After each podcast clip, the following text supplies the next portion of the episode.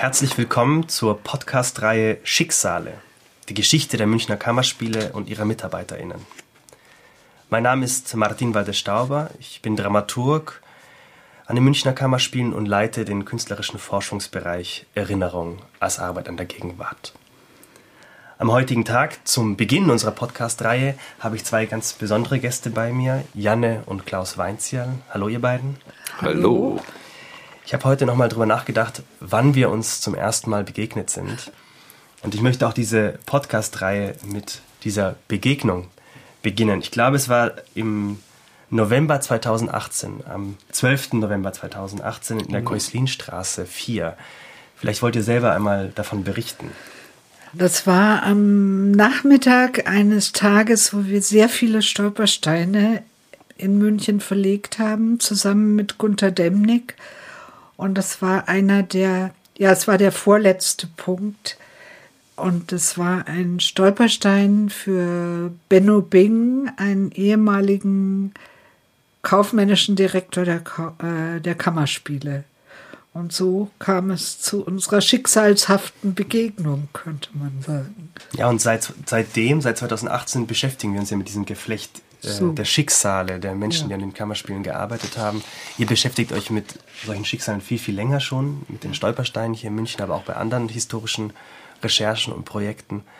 Vielleicht ist es eine gute Gelegenheit, dass ihr euch mal vorstellt und ich würde vorschlagen, dass ihr euch gegenseitig vorstellt, weil euch verbindet nicht nur, dass ihr seit Jahrzehnten in die Münchner Kammerspiele kommt und die Vorstellungen äh, seht, sondern auch ein gemeinsamer Lebensweg.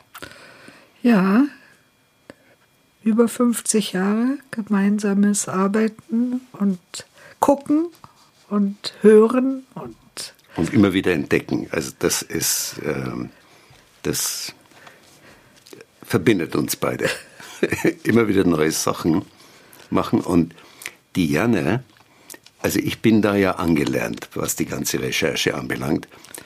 Denn Diane, äh, jetzt mal abgesehen davon, dass sie familiär äh, anders geprägt ist, ihr Vater war Südosteuropa-Historiker, hat schon im letzten Jahrhundert, in den 90er Jahren, in der Antonienstraße in Schwabing ähm, eine Spur entdeckt, obwohl wir dort schon über 20 Jahre lebten, eines jüdischen Kinderheims.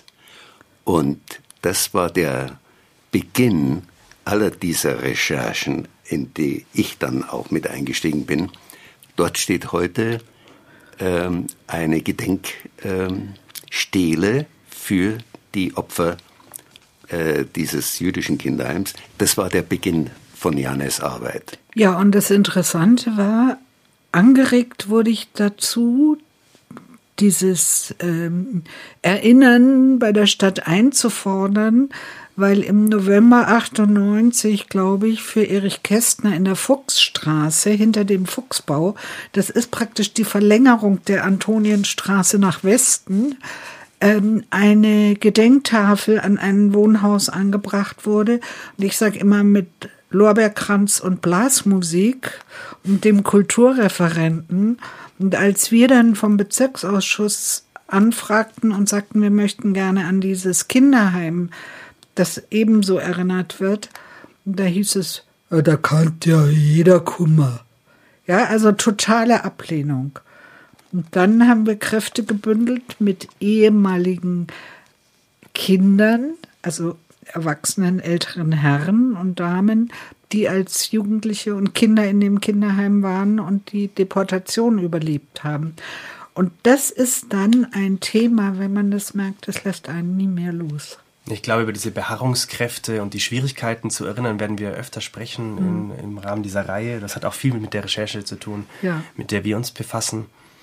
Und äh, vielleicht an dieser Stelle auch jede Form über die Vergangenheit zu sprechen, ist ja auch eine über die Gegenwart zu sprechen. Also diese Beharrungskräfte sind natürlich auch immer interessant für unsere gegenwärtige Gesellschaft und gegenwärtige Zeit. Erinnerung ist immer politisch, ja, weil es mitten in die Gesellschaft äh, hineingeht, sich damit beschäftigt. Und das erfahren wir ja bei diesem Schicksale-Projekt an allen Ecken und Enden. Das, ja, das ist, ist auch die Grundklammer. Mittlerweile haben wir in den Münchner Kammerspielen einen künstlerischen Forschungsbereich, Erinnerung als Arbeit an der Gegenwart, aber der eigentliche Beginn dieser Arbeit ist äh, die Recherche der Schicksale der ja. Mitarbeiterin der Münchner Kammerspiele, also das, was wir tun, eine historische Recherche, die wirklich als Recherche ähm, vergangener Jahrzehnte zu sehen ist, die sich sofort aber mit unserer Gegenwart verbindet auch. Das Interessante ist, dass es eben sehr, sehr lange hieß, es gäbe praktisch keine Akten aus den Kammerspielen, es sei alles bei den Bombenangriffen verbrannt in den späten 40er Jahren. Und wenn man ins Archiv geht und mal nachschaut, dann sind es also hunderte von Metern Stapel von Akten und die noch in der ursprünglichen Aktendeckel aus der Zeit sind, also auch äh, kaum angeguckt. Und man findet eben ganz aufregende Dinge. Bevor wir darüber sprechen, wie die Recherchearbeit funktioniert, wollte ich nochmal zurückspringen zu der Frage, wie alles begann. Äh, wie sind wir zu diesem Vorhaben gelangt, äh, die Schicksale der Mitarbeiterinnen der Münchner Kammerspiele zu recherchieren? Also in der ähm, Diane, früher bin dann da auch mit dazu gestoßen, weil ich immer mehr ihr persönlicher Referent wurde. Ja, Diane ist auch äh, im Bezirksausschuss im Grunde Kulturbürgermeisterin von Schwabing-Freimann. Das sind, ist ein, ein, Teil der Stadt München mit fast inzwischen 80.000 Einwohnern. Jedenfalls, ähm, die Stolpersteine, diese Münchner spezielle Geschichte, die Stolpersteine Gunter Dennix. Und da im Lauf so der verschiedenen Verlegungen ähm, war ein Stolperstein gestiftet worden für einen Benno Bing. Und ähm, dann wurde in der Initiative das verteilt, denn zu all diesen äh, Dingen wird recherchiert. Und dann wurde gefragt, wer übernimmt die äh, Recherche für Benno Bing? Dann wurde ich gesagt, wer war das? Dann sagte irgendjemand, der hat irgendetwas mit den äh, Kammerspielen zu tun gehabt. Und dann habe ich mich wie in der Schule gemeldet und habe gesagt, das mache ich. Und ich wusste überhaupt nicht, äh, was das, was daraus entstehen wird. Und als es soweit war, wir auf immer mehr äh, Dinge kamen, bis rein in französische Archive, sagte ich äh, Matthias Lilienthal nach einer Vorstellung, ähm, wir haben vor, und dann wusste ich das Datum noch nicht genau, im November, das war 2018, einen Stolperstein für einen früheren äh, Direktor der Kammerspiele zu verlegen. Und Lilienthal sagte, ich weiß genau, das war hinten gegenüber der Kantine im Hof draußen, da komme ich mit zur Verlegung. Und dann habe ich äh, das Büro Lilienthal so auf dem Laufenden gehalten und zehn Tage vor der Verlegung äh, sah ich ihn wieder bei einer Vorstellung und er sagte, bei mir haut es terminlich nicht hin, aber ich schicke euch einen guten Mann. Das war dieser Beginn unserer gemeinsamen Geschichte. Ja. Und äh, dann kamst du. So. Zur Verlegung. Ja, ich erinnere mich noch gut. Ich glaube, es gibt auch sogar Bilder von dieser. Es von gibt ein Bild, ein Bild, ja. Und es war auch die dänische ähm, Nichte dabei, die für ihren Onkel, Großonkel, einen Stolperstein an dem Tag verlegt wurde, der ein Euthanasieopfer war, also Krankenmordopfer. Ja.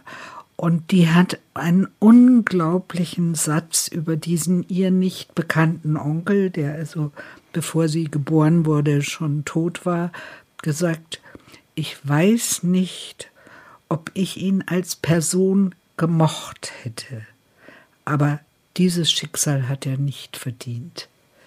Ja, diese, äh, so in a nutshell. Also die Opfer haben ein Recht darauf, dass an sie erinnert wird. Ich korrigiere die Janne äh, also wirklich ganz zurückhaltend ja. und ganz selten.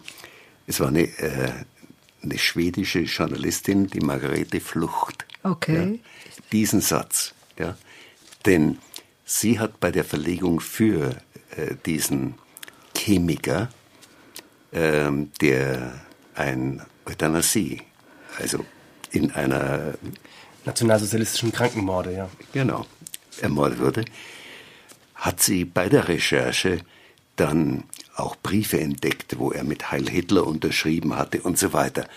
Und sagte, äh, möglicherweise deutsch-national gedacht. Und in dann sagte sie bei der Verlegung, und das war auch so ein Satz, den wir ähm, immer wieder, im, wieder ähm, rausgeholt haben, weil das, ähm, dieses, ja, da hat es dann schon nicht den Verkehrten erwischt oder so, ne? so diese Dinge als eine der Abwehrstrategien, sich damit zu beschäftigen. Und besteht auch der Kontakt weiter zu der, die auch da weiter interessiert ist. Und sie hat uns erlaubt, diesen Satz auch zu verwenden. Ja, ja und also Benno Bing, du hast erzählt, ja. ähm, wie du dich gemeldet hast, freiwillig gemeldet hast, diesen Fall äh, nachzugehen, zu recherchieren und dann auch bei der Verlegung des Stolpersteins äh, über Benno Bing zu sprechen und über sein Schicksal. Mittlerweile wissen wir ja von Dutzenden, man mag schon fast sagen Hunderten äh, solcher Fälle von Menschen, die an den Kammerspielen gewirkt haben, vor allem künstlerisch gewirkt haben und die dann Opfer von Verfolgung äh, und auch Ermordung geworden sind.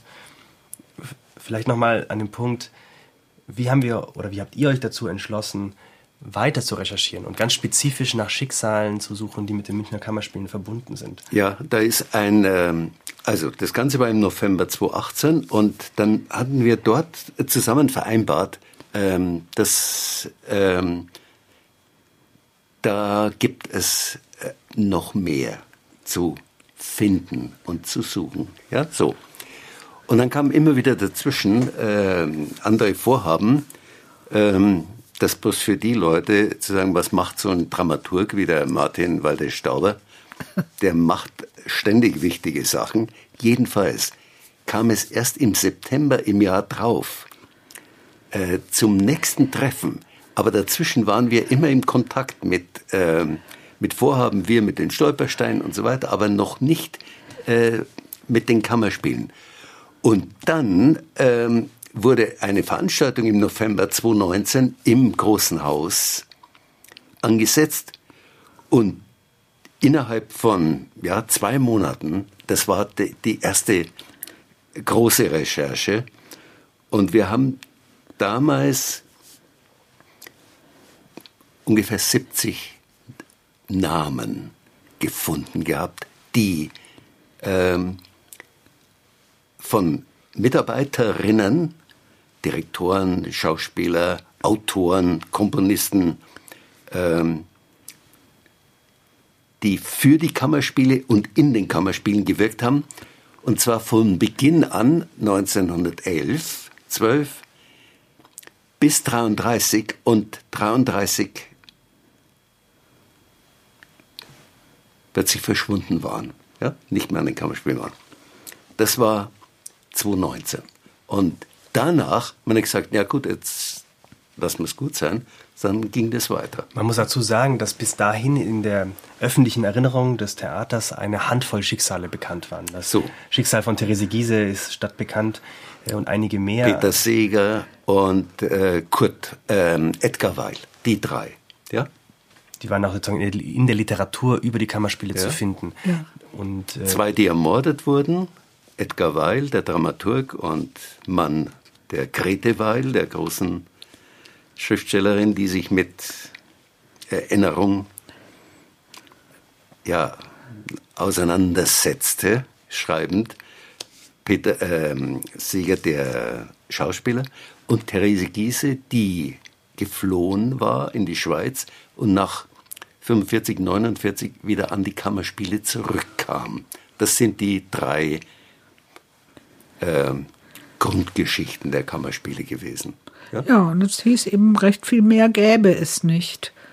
Also das hat Hannes Heer, der ja die ähm, Oper, die Entjudung der Oper in Deutschland verfolgt hat und ein Buch publiziert hat, 2017 in einem Vortrag in München gesagt, dass es, äh, er sich mit dem Nationaltheater hier nicht beschäftigt hat und auch mit dem Kammerspielen nicht, weil es immer heißt, alles verbrannt.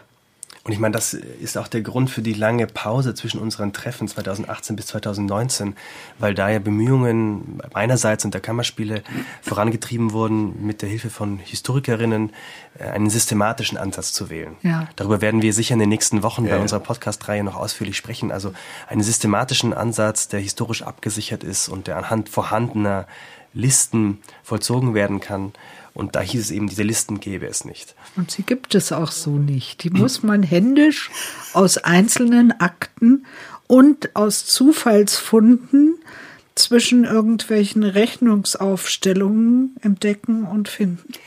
Ja, und dann entstand im Grunde in der äh, Recherche übrigens auf eine ganz äh, besondere Weise ähm, nicht unterbrochen. Das, ab da ähm, ging das immer weiter durch die Schließung der, der Archive, ähm, durch die Pandemie. Und wir saßen also jetzt ähm, nicht zu Hause und sagten, wir können nichts machen, wir können nichts machen, sondern auf der einen Seite haben wir aus ähm, den ähm, Antiquar, Antik, wie sagt man? Antik Antiquariaten. Den Antiquariaten äh, in Deutschland, in Österreich, in der Schweiz äh, Autobiografien, Biografien, äh, Bücher aufgetrieben, die äh, Fundgruben waren für die Kammerspiele. Da werden wir drauf kommen. Und das Internet ähm,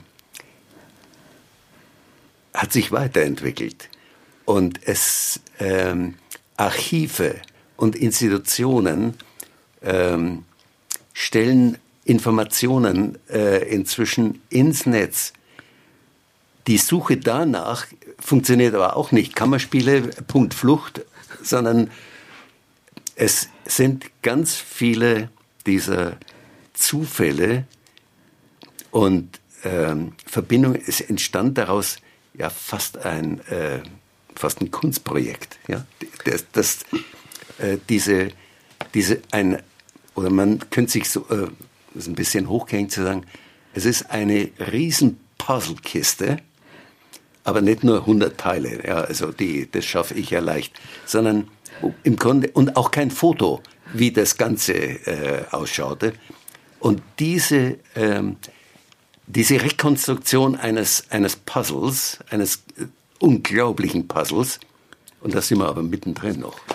Und diese Podcast-Serie hat ja genau dieselbe Struktur. Also wir versuchen in dieser fraktalen Puzzle-Art Woche für Woche ja. Äh, dieses Material darzulegen, zugänglich zu machen, zu erzählen. Und äh, immer wieder entlang verschiedener Themen werden wir das machen. Wir werden entlang der Zeitachse äh, auf die Geschichte der Kammerspiele, aber auch der Stadt München und äh, Deutschlands und Europas blicken. Wir werden anhand von spezifischen Fällen, Biografien, äh, Theaterprojekten aus der Vergangenheit versuchen, so zeithistorische Momente und Schicksale herauszuarbeiten. Also die Arbeitsmethode spiegelt sich auch in dieser Podcast-Reihe mhm. selbst wieder, die wir von Woche zu Woche äh, aufnehmen werden. Und es ist wirklich äh, ein. Lass mich einen Gedanken dazwischen schalten. Eine ganz große Erkenntnis ist, dass der mitteleuropäische Raum ein Theaterraum war. Also das ging wirklich von, von Frankreich bis Danzig, Königsberg, in Tschernowitz. Tschernowitz, wo mein Vater herkommt. Also ich habe dann natürlich dann auch eine andere Brünn. Es waren alles deutsche Theater in dem, was heute Slowenien ist. Also das gehörte ja zur K&K Monarchie, Rijeka, Sada. Also das, das kann man sich, ich habe Gott sei Dank alte Atlanten, wo ich dann nachgucken kann.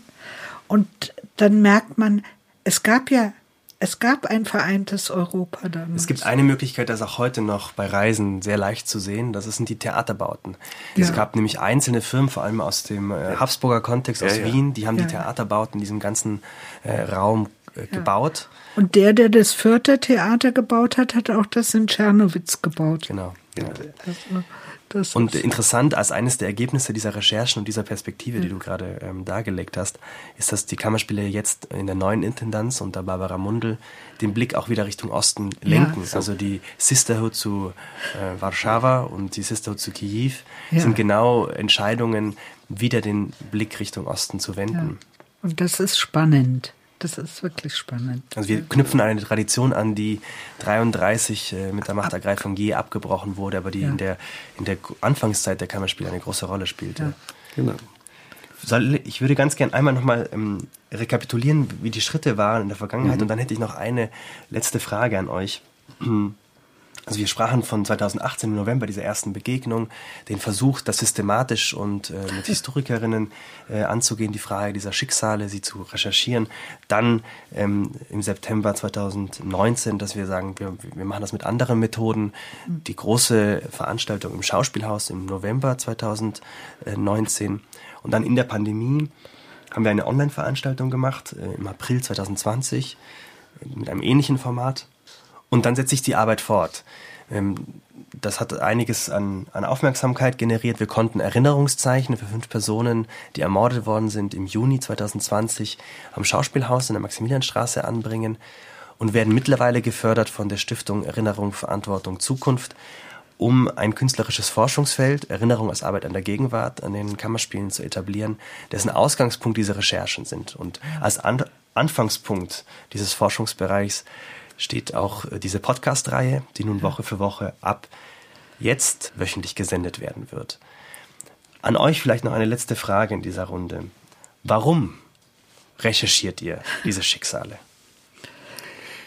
Es ist ein Kennzeichen der Stadt München und der Bundesrepublik nach 45 ein großes Leichentuch über die Vergangenheit zu decken und zu behaupten, es fängt alles neu an.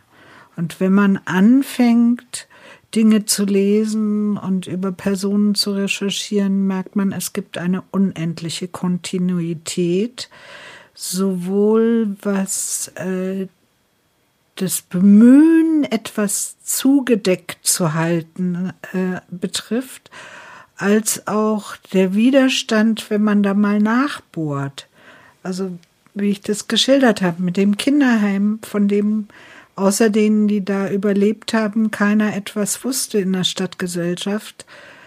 Ähm, so ist es mit ganz, ganz vielen Dingen und es verwundert mich nicht. Also ich mache ja das schon über 20 Jahre, dass ich nachforsche, was gab es denn, was verschwiegen wird, ähm, dass das bei einer dann ab 1939 städtischen Institution Situation wie den Kammerspielen ähnlich ist. Wenn Diane das äh, spürt, dass es äh, Verhaltungen gibt, äh, um es mal ganz mild auszudrücken, und Widerstände, ähm, hat niemand eine Chance gegen sie, weil sie einfach in einer Weise ähm, sich ähm, aufgefordert fühlt, da etwas zu klären. Und du sagtest, ähm, es sind fünf Erinnerungszeichen angebracht worden. Da ergänzt sich, es sollte ein sechstes angebracht werden. Und 2020, 2020 hieß es da, für die nicht aus der Stadt. Und bei mir kommt zu dieser äh, ja, Herausforderung mit dazu, wenn ich das Gefühl habe, ähm, da stimmt etwas nicht.